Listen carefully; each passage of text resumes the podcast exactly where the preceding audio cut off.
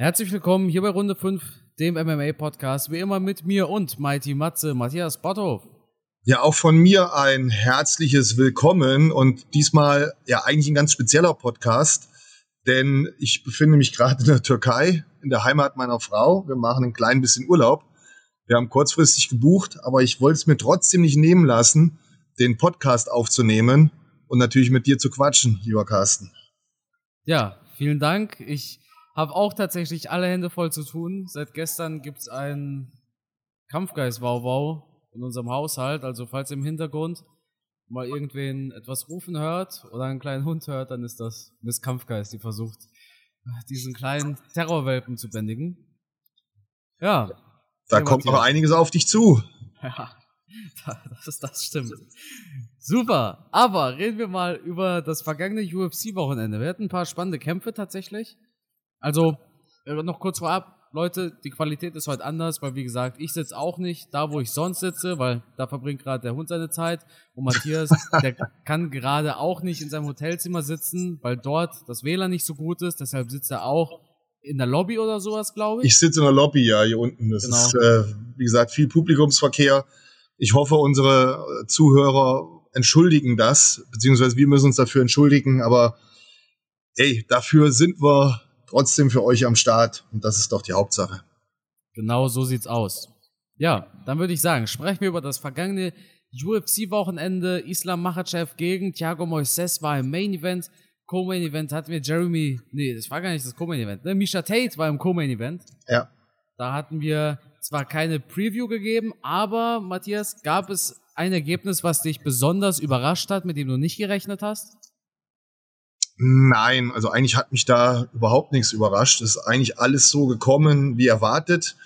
Mit der einen kleinen Sache, ich hätte halt gern für unseren deutschen Kämpfer den Sieg gesehen, auch wenn ich mir im Vorfeld schon gedacht habe, dass er dann einen sehr, sehr starken Gegner hat. Ja. Meinst du jetzt äh, Taha oder Stolzfuß? Stolzfuß. Ja. Taha habe ich leider nicht gesehen.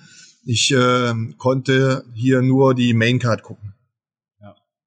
Ja, da sah gut aus, also von der Physis her sah er gut aus, guter Körper, aber sein Gegner, ein, ein Kasache, hat ihn da im Ring komplett dominiert. Ja, also starkes Grappling vom Gegner, an Käfig gedrückt, am Boden, sah da wirklich gut aus und dementsprechend hat Taha die Decision verloren. Stolzfuß hatte aber seine Momente in dem Fight, muss man schon so sagen. Also Stolzfuß sah bis zu seiner Niederlage nicht schlecht aus. Ja, ja, er hat äh, er hat echt Gas gegeben, hat im Stand den einen oder anderen guten Treffer landen können. Auch so einen Fersendrehschlag hat er am Kopf des Gegners platzieren können. Der sah kurzfristig auch so ein bisschen angeschlagen aus. Also da wäre durchaus ein Sieg drin gewesen. Ja, aber dann kam halt das bittere Ende, ne? Ja, leider. Da ist er auf seinen Rücken, hat sich den Hals geschnappt und musste abklopfen. Schade, Stolzfuß hat jetzt zwei Niederlagen in Folge in der UFC, also beide UFC-Fights hat er verloren. Kann sein, dass, dass er noch einen Zwischenstopp woanders machen muss vor seinem nächsten UFC-Fight, oder? Ich denke, er wird noch einen dritten Kampf bekommen. Ja? Wegen, wegen der Leistung oder? Ich, ich finde, er hat jetzt nicht, nicht schlecht gekämpft. War ein starker Gegner, er hat seine Momente gehabt. Also mit ein bisschen Glück kriegt er noch einen dritten Kampf. Ansonsten, ja, was schade. Einfach schade, dass, äh, dass da nicht mehr zu holen war. Aber ja, ist halt kein Ponyhof, ist halt die UFC. Da muss man sich erstmal behaupten. Da kämpft man halt in der höchsten Liga. Und der Gegner hat einen guten Job gemacht. Also er war, er war jetzt echt nicht schlecht. Hat äh, einen guten Jab gehabt, hat auch gute Hände gehabt. Und was er am Boden kann, das haben wir dann zum Schluss gesehen. Das war schon ein brutales Ding. Ja, und natürlich auch ganz, ganz guten Körper. Ne? Rodolfo Vieira. Ja, muskulös, massiv, ja. stabiler Typ. Also, das ist jetzt kein äh, Honigschlecken gewesen. Das ist schon ein richtig harter Hund. Der Mann hat Erfahrung, ist, äh, wie gesagt, auch im, im Stand hat er jetzt sich gut geschlagen. Auch wenn, wenn Stolzfuß ein paar gute Hände drin hatte. Aber der Jab und ja, auch Stolzfuß musste da den einen oder anderen harten Schlag wegstecken. Ja, das stimmt. War ja. ein spannender Kampf. Also für mich als Fan war es auf alle Fälle spannend und natürlich dann am Ende ja ein bisschen, ein bisschen traurig. Also es war schon ein heftiger Würgegriff, in den er da reingekommen ist. Also er hat auch blitzschnell abgeschlagen. Also hast du gemerkt, wie, wie tief das war und wie, wie aggressiv da der Würgegriff angesetzt wurde. Da war dann keine Chance mehr. Ja, absolut. Ja, ich denke auch tatsächlich, dass er einen dritten Kampf bekommen könnte. Einmal aus dem Grund, dass er nicht so schlecht aussah in dem Fight, aber wir müssen natürlich auch verstehen, der ehemalige US-Außenbotschafter in Deutschland war ein großer Fan von Stolzfuß, hat sich immer gern seine Kämpfe angeguckt, da gibt es auch Fotos mit den beiden. Und der Botschafter ist natürlich auch gut mit dem ehemaligen Präsidenten Donald Trump. Und Donald Trump, der ist gut mit Dana White. Ja, also, da gibt es natürlich auch einen Zusammenhang. Das ist klar. Kontakte und ähm, auch eine Chance bekommen durch die Contender Series. Klar, er hat keinen Freifahrtschein bekommen, auf keinen Fall. Er hat sich in der Contender Series erstmal beweisen müssen. Ich kann mir auch vorstellen, dass man, dass man sagt, hey komm, einen dritten Fight macht er noch, vor allem weil er eben nicht dominant verloren hat. Ne, er hatte auch seine Momente. Dann die Hoffnung bleibt. Warten wir ab. Ja, Warten ja ab. das stimmt. Misha Tate kam zurück. Ihr erster Sieg nach fünf Jahren. Sie hat jetzt genauso viele Siege in den letzten fünf Jahren wie Conor McGregor. Oder anders, McGregor hat genauso viele Siege wie Misha Tate. Ja, war eigentlich zu erwarten. Maron Renault war keine starke Gegnerin. Misha Tate hat genau so ein Kaliber gebraucht für ihr Comeback-Fight. Jetzt will sie gegen Holly Holm kämpfen. Ergibt Sinn.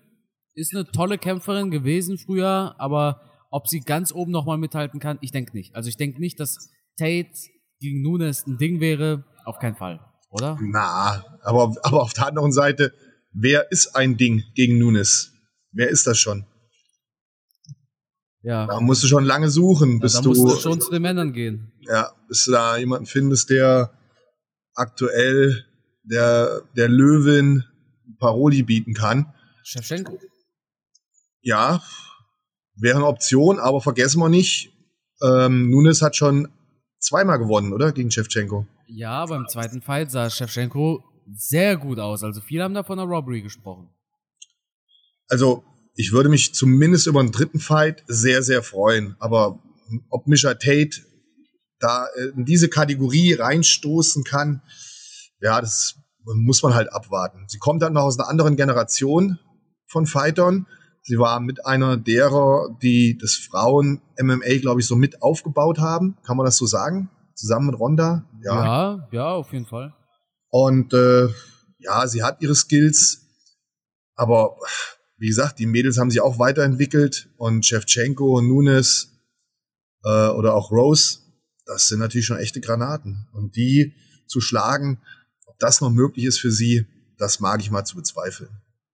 Ja, das stimmt. Also ein toller Fight gewesen, aber für die Spitze reicht es bei Tate, glaube ich, nicht mehr. Ja.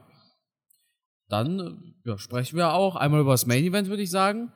Islam Machachev gegen Thiago Moises. Es gab heute ein Rankings-Update, falls du es gesehen hast. Ja.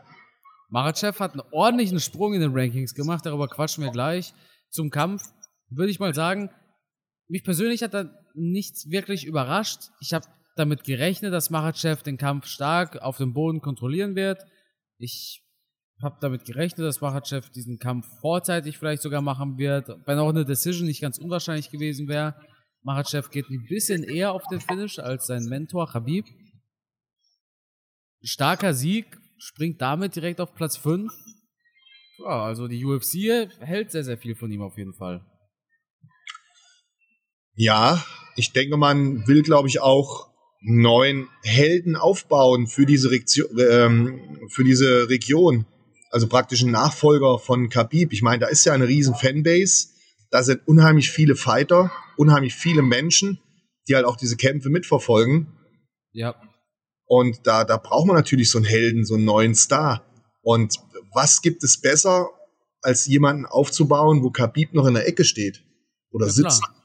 Und der auch jetzt auf der 5 ist. Ganz klar, jetzt promotet man ihn als Top 5 Kämpfer. Und deswegen bin ich mir sicher, dass die UFC darauf abzielen wird, hier ja, nicht einen zweiten Khabib, aber schon einen Khabib-Ersatz sich aufzubauen. Und mit dem fünften Platz im Ranking sieht man ja schon, wo es hingeht. Ob der Platz jetzt berechtigt ist oder nicht, für mich geht das in Ordnung. Äh, letztlich, ob er auf fünf, auf sechs, auf sieben, ne, die Reise für ihn geht nur noch nach vorne. Ganz klar. Ja, auf jeden Und Fall. er, er ist ein gefährlicher Kämpfer. Er ist unheimlich stark. Also, ich meine jetzt stark körperlich, mental sowieso. Mit jemandem wie Khabib in der Ecke kann man sich, glaube ich, auch mental sehr stark fühlen. Na klar, er hat viel Druck, weil alle ihn natürlich auch als Nachfolger und als zukünftigen Champion schon feiern.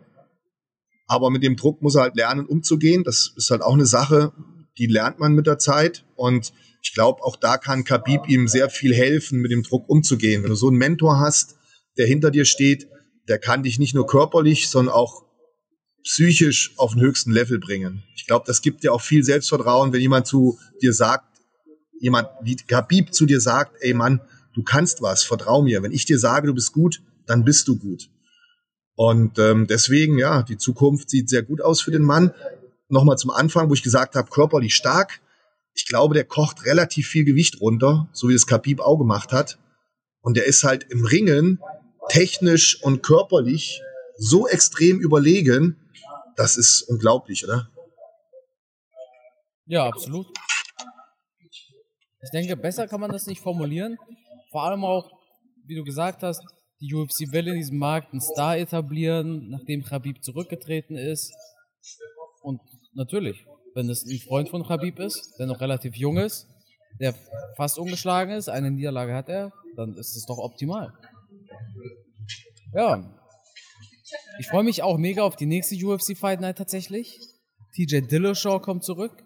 Jetzt kämpft er gegen Corey Sandhagen. Der Fight war ja schon mal Hörst du mich noch? ausgemacht. Aber, Matthias, ich denke, auf diesen Kampf kann man sich wirklich. Ja? Ja? Ich habe über die nächste UFC Fight Night gesprochen. Ja, ja, ich höre dich, ich höre dich, hör dir zu. Ich höre dir zu. Ich habe nur gerade meine Position gewechselt, weil da Okay, es, auf jeden Fall. Ah, waren okay. gerade zwei Männer, die sich äh, lautstark unterhalten haben. Aber ich höre dir zu. Ja, ich bin frech- voll bei dir. Frechheit. Ja. Okay. Ja, ich freue mich auf die nächste UFC Fight Night. TJ Dillashaw kämpft gegen Corey Sandhagen. Dillashaw kommt hier nach zwei Jahren Dopingsperre zurück. Und Corey Sandhagen, der hat zuletzt gute Fights abgeliefert. Sei es gegen einen Frank Edgar, meine ich, war das, mit diesem Knie, oder? Das Ja, war doch ja. Sandhagen. Vollkommen richtig. Mörderisch totaler K.O. Ja. Gegen Marlon Morales hat er gewonnen, er hat gegen Ja. Sterling verloren, gegen den amtierenden Champion, Aljamain Sterling. Also, ja, Corey Sandhagen ist aktiv geblieben, hat wirklich gute Gegner gekämpft und TJ Dillashaw, der bereitet sich seit zwei Jahren auf diesen Moment vor. Also für einen Comeback-Gegner ist das eine richtig, richtig harte Nuss. Also, wenn man jetzt mal den Vergleich ziehen würde zum Boxen, da würde es sowas nie geben. Da würde so ein Boxer erst drei Aufbaukämpfe machen gegen irgendwelche Luschen. Und hier kriegt Dillashaw halt echt gleich ja einen Topmann. Einer, der, der Champion-Niveau hat. So gut Ja. halte ich Sandhagen. Also der, der kann in meinen Augen auch, auch Champion werden. Klar, also gegen Sterling blöd in diesen, diese Submission reingekommen. Aber das passiert dem nicht noch ein zweites Mal. Sandhagen kann jeden schlagen in der, der Gewichtsklasse. Und für Dillashaw wird das eine richtig harte Nuss. Sowohl kämpferisch als auch, glaube ich, nach der Dopingsperre das erste Mal wieder in den Käfig zu gehen. Was da medial für einen Druck auf dir lastet, das ist schon enorm. Das muss man erstmal, muss man erstmal mental verkraften. Das ist schon so eine Sau, die durchs Dorf getrieben wurde. Äh, wie, wie tief kann man fallen, wenn man erst so ein Mega-Champion war und ich glaube, er wollte ja auch Double-Champion werden. Und dann ja, würde der Boden unter den Füßen weggezogen. Das ist schon hart. Aber gibt halt keine Entschuldigung dafür. Doping ist verboten und wenn du erwischt wirst, musst du halt die Konsequenzen dafür tragen. Da hilft dann auch kein Rumheulen. Ich weiß, wovon ich rede. Mir ist es auch passiert. Auch ich war zwei Jahre wegen Doping schon gesperrt. Und ja, was willst du machen? Deinen Mann stehen und einfach dein Comeback feiern. Und mit der Kritik muss man halt dann umgehen können, wenn man halt die zwei Fehler gemacht hat. Fehler Nummer eins, dass man gedopt hat und Fehler Nummer zwei, dass man sich hat erwischen lassen. Ja, dann muss man die Suppe auch auslöffeln. Und deswegen hilft alles nichts. Er muss jetzt Gas geben und ich als Fan bin auf jeden Fall gespannt, weil Doping hin oder her, er ist trotzdem ein sehr guter Kämpfer. Ja, das stimmt. Wir dürfen nicht vergessen, nur weil er sich Epo spritzt, wird er nicht vielleicht technisch gut. Also seine, seine Technik, die hat er trotzdem drauf gehabt. Es war natürlich trotzdem absolut dumm von ihm. Ne? Zumal die UFC so viel von ihm gehalten hat. Die UFC wollte ihn noch als nächsten Star, die UFC wollte ihn als Killer des Flyweights. Sie haben ihn runtergeschickt, damit er das Flyweight beendet. Ja, im Endeffekt hat er damit seine, seine Beliebtheit beendet. Nicht diese Gewichtsklasse. Und Dillashaw ist technisch trotzdem ein wahnsinnig guter Kämpfer. Das, du, du kannst ja keine Technik spritzen. Das vergessen Nein. die Leute gerne. Nein, auf keinen Fall. Da gehört immer noch ein Haufen Arbeit. Ich meine, Matthias, du weißt es ja wahrscheinlich. Wie viele Leute gibt es, die denken, ja, man nimmt sich was und man muss da dann nichts mehr arbeiten. Das stimmt ja nicht. Das, das meiste nimmst du ja, damit du noch härter arbeitest. Ne? Ja. Und, und noch mehr. Ne? Ist ja, ne? Also viele, viele denken wahrscheinlich, Dillashaw, der hat sich da was gegönnt und konnte dann, äh, ja, ohne irgendwas dabei zu tun, auf dem Hamsterrad Runden laufen. So, so ist es halt nicht es erspart dir letztendlich nicht die Arbeit im Training und es erspart dir natürlich auch nicht die harte Diät. Der muss ja auch immer brutal abkochen und er hat sein Ding gemacht. Er ist, er ist ein Kämpfer und wenn er jetzt die Strafe abgesessen hat, die zwei Jahre, ich glaube, da muss man ihm das auch verzeihen und muss ihm auch eine Chance geben, dass er sich da wieder als Kämpfer etablieren darf. Weil letztlich ist er nicht der einzige Dopingsünder. Da hat es schon einige gegeben. Und glaubt man Nate Diaz, dann sind eh alle auf Steroiden. Ähm, also wie gesagt, man, klar, bestimmt jetzt viele, viele Zuhörer, die da sagen, ey, was erzählen die beiden da? Der Arsch hat gedopt, damit ist er weg vom Fenster. Aber wer ohne Sünde ist, ne, sei mal dahingestellt. Und wir wissen ja mittlerweile, wie viele Dopingsünder es in der UFC schon gab. Und wir wissen nicht, wie die Dunkelziffer aussieht. Das bleibt halt immer noch ein Riesenmysterium, was da hinter den Kulissen alles so abläuft. Ich sage nur einen Namen, John Jones, und ich glaube, dann, dann wissen alle, was da so hinter den Kulissen passiert. Ja, das stimmt. Wie gesagt, Pech gehabt, erwischt. Aber kommen wir lieber zum Kampf an sich. Ich meine, Dillashaw ist, ist in allen Bereichen ein Topmann. Der war ehemaliger Champion. Ich bin der Meinung, er kann jeden schlagen. Es ist halt die Frage, wie hat er das jetzt mental weggesteckt und wie aktiv war er in den zwei Jahren? Weil wenn du weißt, ich kämpfe jetzt zwei Jahre nicht, wie trainierst du dann? Trainierst ja. du so hart, als hättest du einen Kampf? Ich glaube nicht. Es gibt nichts, was dich härter macht als die Vorbereitung für den Kampf. Und das gleiche Problem haben wir bei Connor gehabt. Dieses Gelaber, ja, der hat trainiert, der hat trainiert. Ja, das mag ja alles sein. Aber kein Training ist so wie das Training unter Feuer, wenn du weißt, in 10, 12 Wochen stehe ich im Käfig. Das ist nochmal ein ganz anderes Training. Und glaubt mir, ihr könnt diesen Schalter, diesen mentalen Schalter, den könnt ihr nicht einfach so umlegen. Ihr braucht wirklich dieses konkrete Ziel, diesen konkreten Termin, diesen Druck, um diesen Schalter umzustellen, der euch dann in diesen Wettkampfmodus reinbringt. Und in diesem ja. Wettkampfmodus zu trainieren, das ist eine ganz, ganz andere Geschichte. Und das hat Dillashaw jetzt zwei Jahre lang gefehlt. Und unter Umständen kann es ihm so zum Verhängnis werden, wie halt auch einem Conor McGregor, bei dem die Zeit natürlich noch länger war, wo er nicht in diesem Fight-Modus drin war. Oder in diesem MMA-Fight-Modus drin war. Und dann entwickeln sich die anderen weiter. Und jetzt muss man halt schauen, was hat Dillashaw gemacht? Reicht sein Level noch, um bei diesen Top-Leuten, die ja da sind, in der Gewichtsklasse mitzuhalten? Da hat man ihm jetzt gleich den ersten Meilenstein gelegt mit Sandhagen hat er gleich einen Topmann. Und wenn er den schlägt, dann kann er vom Prinzip auch jeden anderen schlagen. Ja, nochmal zum Stichpunkt, zwecks äh, hartes Training und Co. Das stimmt. Wir dürfen nicht vergessen, der Kampf wäre ja eigentlich schon vor zwei Monaten passiert. Ne? Also für den Mai war es original angesetzt. Damals musste der Kampf aber verschoben werden, weil TJ Dillashaw sich im Training einen Cut zugezogen hat. Also da ging es schon richtig hart zu und zwei Monate Extra Zeit haben die beiden noch bekommen. Es kann jetzt gut sein, es kann schlecht sein.